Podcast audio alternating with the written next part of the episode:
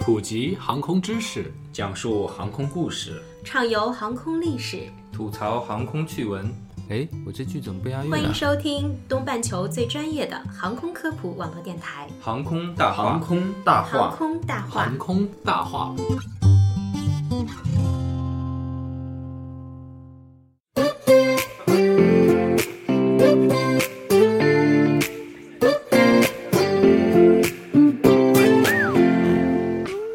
航空说大话，欢迎收听东半球最专业的航空科普网络电台《航空大话》，我是黑人。各位听众，这一期我们将首次尝试通过专家约稿的方式来做一期节目。特别提醒大家，我们会在这期节目中送出一个非常实用的安全小贴士，请大家留意收听。本期我们约稿的专家是中航工业集团飞行器管理特级专家，我们的常驻嘉宾顾世敏先生。聊的是六月十八日法国巴黎飞往中国昆明的东航 MU 七七四航班遭遇气流颠簸事件的相关观点。那我们之前呢也准备了几个感兴趣的问题，请顾总帮忙解答。接下来就由我为大家读一下顾总的这篇文章。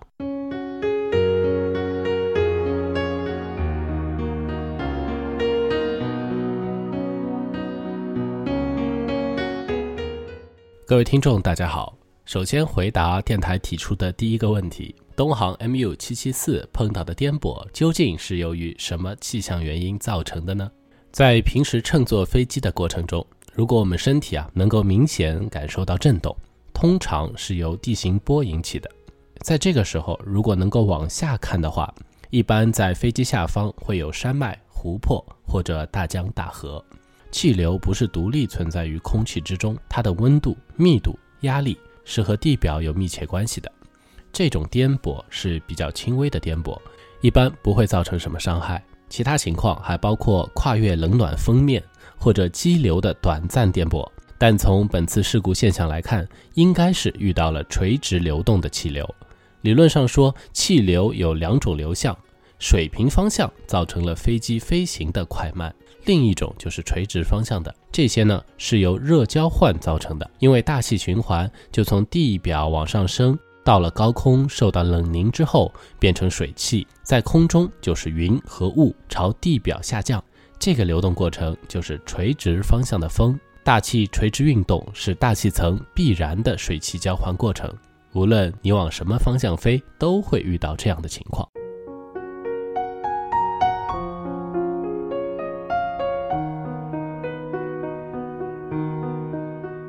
电台提出的第二个问题是：为什么这次遇到的垂直气流影响特别严重呢？正常情况下，机组应该尽可能回避强烈垂直气流的区域。飞行机组会在起飞前拿到天气报告，这些气象预报已经划出了可能颠簸以及颠簸程度的范围。正常情况下，机组还要做飞行前讲解，机长呢要特别给乘务组讲解，飞行到某个区域会有严重颠簸，乘务组到了附近可以和机组协调，尽早预防这种类似的事故。正因为这个常规动作，MU 七七四这种事故啊，其实发生的并不多，尤其是在远程航班之中。如果要早一点预防的话，可以申请改航。另一方面，从机组角度来说，应该尽可能的保持警惕，在飞行过程中，不仅要观察气象信息，还应该仔细收听和关注其他路过飞机发来的信息，这些都是可以听到的。他们汇报前方有颠簸之类的异常的天气情况，这个呢是飞行员的传统，也是要求。遇到严重颠簸，应该向地面报告，提醒其他飞机注意安全。现在呢，都已经是自动化服务了。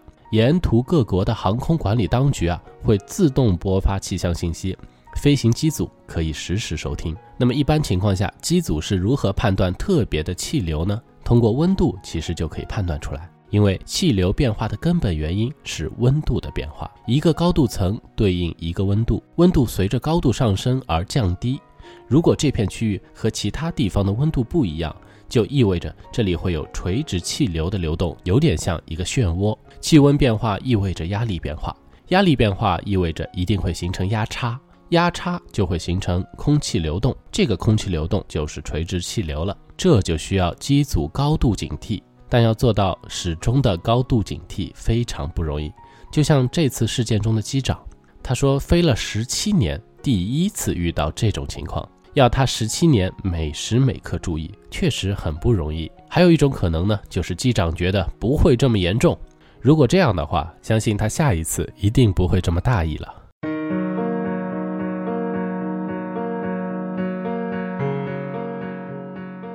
我收到的第三个问题是从飞机的本身设计上来讲，是否能够承载强烈的垂直气流造成的压力呢？这个其实是一个飞机设计的问题，在飞行过程中就像船一样，只能有限的纠正自己的动作，就好像逆水行舟很难。同样，在很大的漩涡中，飞机想要躲开，其实也是躲不开的，因为飞机自身没有那么大的能量，想要抵抗大自然是做不到的。这个时候呢？只能选择随波逐流。飞机啊，在设计上专门有一项技术来处理这个问题，就有点像在马戏团看海狮顶球。为了让球不要掉下来，海狮呢会不断的调整自己的身体，把球一直顶在那里。飞机设计也是这样，尤其是像空客这样的飞机，拥有一种叫做电传的控制技术，它不是机械控制的，是用计算机感知传感器上传回的姿态信息，计算机会自动计算，随时调整，始终让飞机保持在能够承受的过载范围之内，这样飞机本身啊就不会承受很大的影响。从另一个角度来看，由于它需要在气流中不断的移动，这个时候呢，人就比较倒霉了。这就是为什么在强气流中飞机会剧烈的移动，因为它必须跟着气流走，以免受力太大自己承受不了。就好像树叶在水面上会跟着水流走，如果顶着水走，可能一个浪头打过来就碎掉了。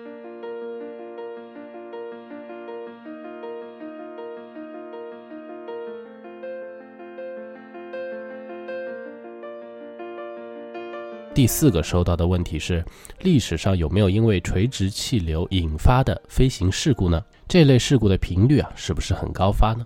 垂直气流引起旅客受伤，是目前为止民航旅行第一危险要素。这个敲黑板啊，是第一危险要素。所有安全事件中，它造成的旅客受伤率最高，达到了百分之六十七。就拿我们国家来说，每年其实都会发生因为气流颠簸引起的旅客受伤事件，所以大家一定要高度重视。首先，从机组操作来看，面对垂直气流啊，如果机组操作不好，就会造成操作上的失控，包括失速或者速度过大。当飞行机组对气流认识不足，通过操作呢，让飞机超过了自己的最大速度。就会像一辆高速行驶的汽车一样，比如说啊，它的最大时速是两百公里，还在加速，结果一个大下坡，汽车可能开到了三百公里，这种时候就非常容易出事故。这是一种情况，而另一种情况呢，机组为了避免这种气流，可能角度拉得太大，这会造成飞机的失速。以上呢就是两种常见的操作失误。另一方面。剧烈气流对飞机造成结构上的损坏也是有的。好在随着技术水平的不断提高，对飞机结构上的损坏已经很少见了。在五六十年代的时候，飞机受到气流影响造成结构损坏的事件还挺多，像波音、麦道都碰到过。随着理论力学、算法和材料力学的提升，技术本身已经没有太多问题了。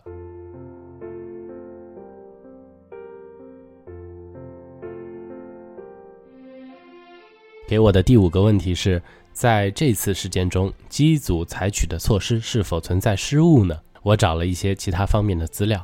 这个飞机啊，当时正处于两片云系的夹缝之中，这种情况呢是非常危险的，存在着强气流的条件，而且这种强气流不会孤立存在，一定有所征兆。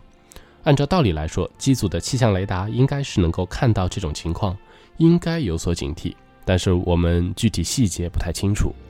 另一方面，也可以看到，在遇到这种气流的情况下，机组采取了一种比较保守的方法，也就是保持飞行原有状态。这样呢，其实也是比较安全的方法，让它随波逐流。等到出了气流以后，飞机也会回到自己的轨道上去。不过这个过程起伏会比较大。对于空客飞机设计本身来说，在一般情况下，飞机是不会超过自身极限的。所以机组呢是可以做这样的选择的，让计算机来判断，通常比人来操作更加准确。从驾驶原则上来讲，在遇到突发情况下，飞行机组啊也不应该立刻采取动作，而是应该冷静观察、分析遇到的情况。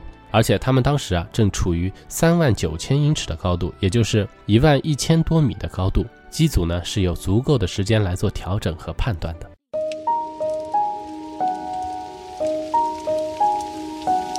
接下来的问题是，作为乘客是否有比较好的应对方法呢？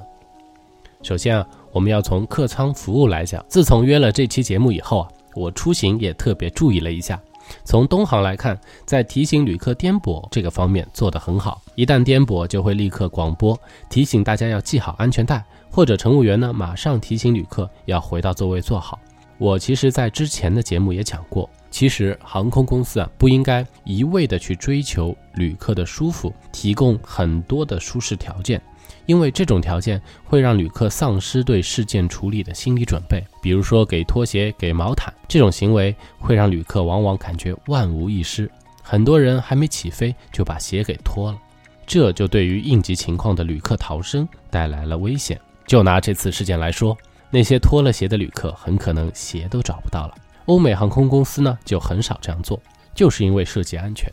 没有鞋，出了事怎么跑呢？第二点要说的就是，国内航空飞行全程系安全带的灯都是亮着的，目的是为了提醒旅客系好安全带。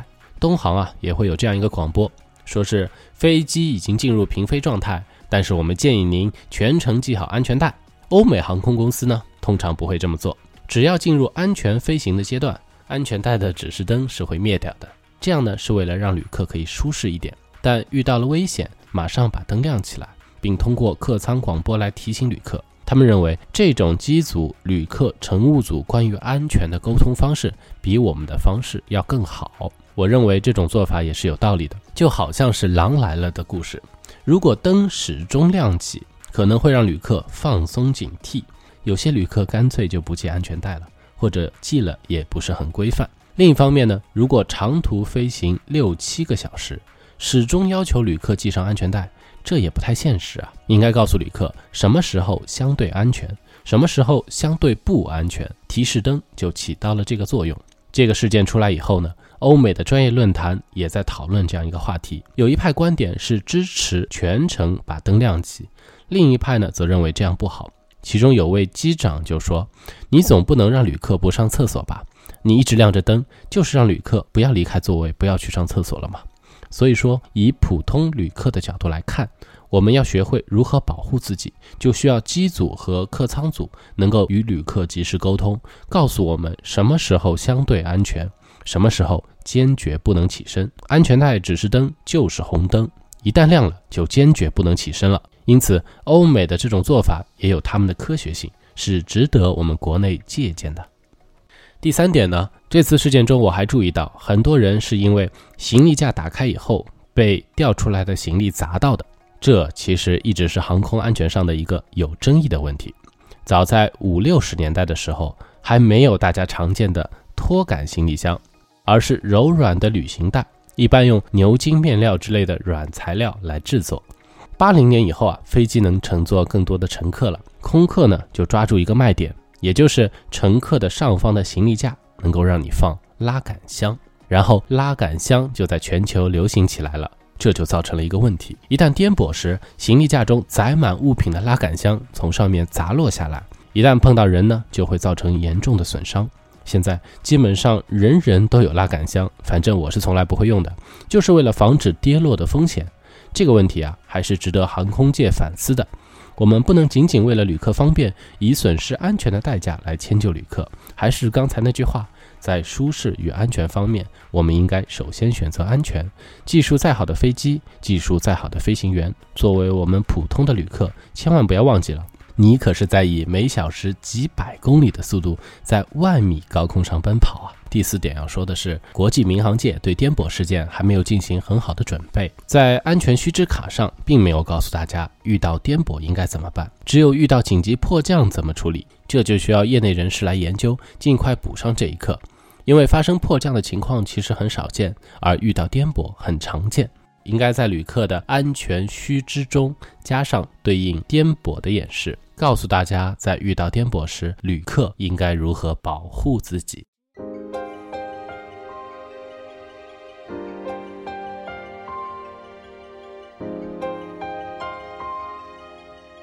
之前呢，我们聊过萨利机长，国家安全委员会啊会专门针对迫降姿势开展调查。我们如果现在看安全须知的卡片，教大家的姿势是什么样的呢？他会要求你胸部贴住大腿，把头埋在两个膝盖当中，然后双手在大腿下方交叉抱紧。大家不妨试一下这个动作，不是体操运动员是很难做到的。即使极少数人能够做到这个姿势，在飞机上仍然无法实现，因为实际上乘客是没有这么大的空间的，你的头一定会抵在前面乘客的座椅靠背上。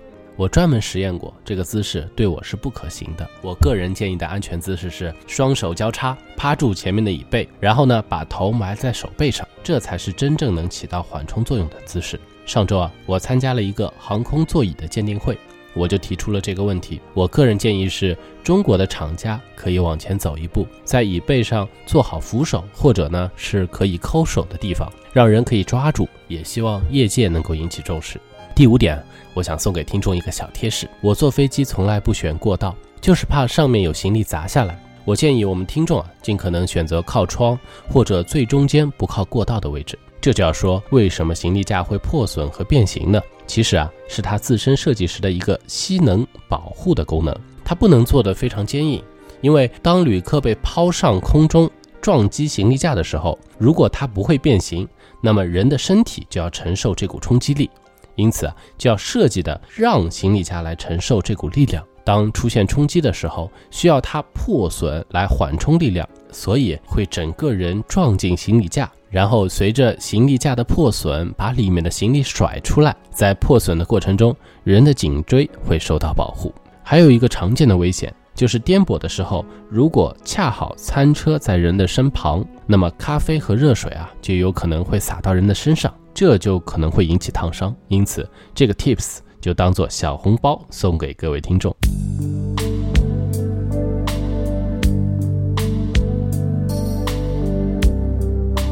最后一个问题啊，来说一说，如今是否有技术能够对这种垂直气流的现象进行预测？除了气象雷达以外，随着互联网技术的应用，飞机啊可以自动的互相交换信息。如今，美国和日本都在做这方面的研究，他们在飞机上装了传感器。飞机会随时把气象信息自动发出、自动接收，不需要人工观察，就会自动计算、自动告警。现在这类产品在有些航空公司已经安装了。随着互联网时代的到来，这个问题也会得到比较大的缓解。以上就是顾总在本期节目中给大家带来的精彩内容，感谢大家收听，我们下期再见。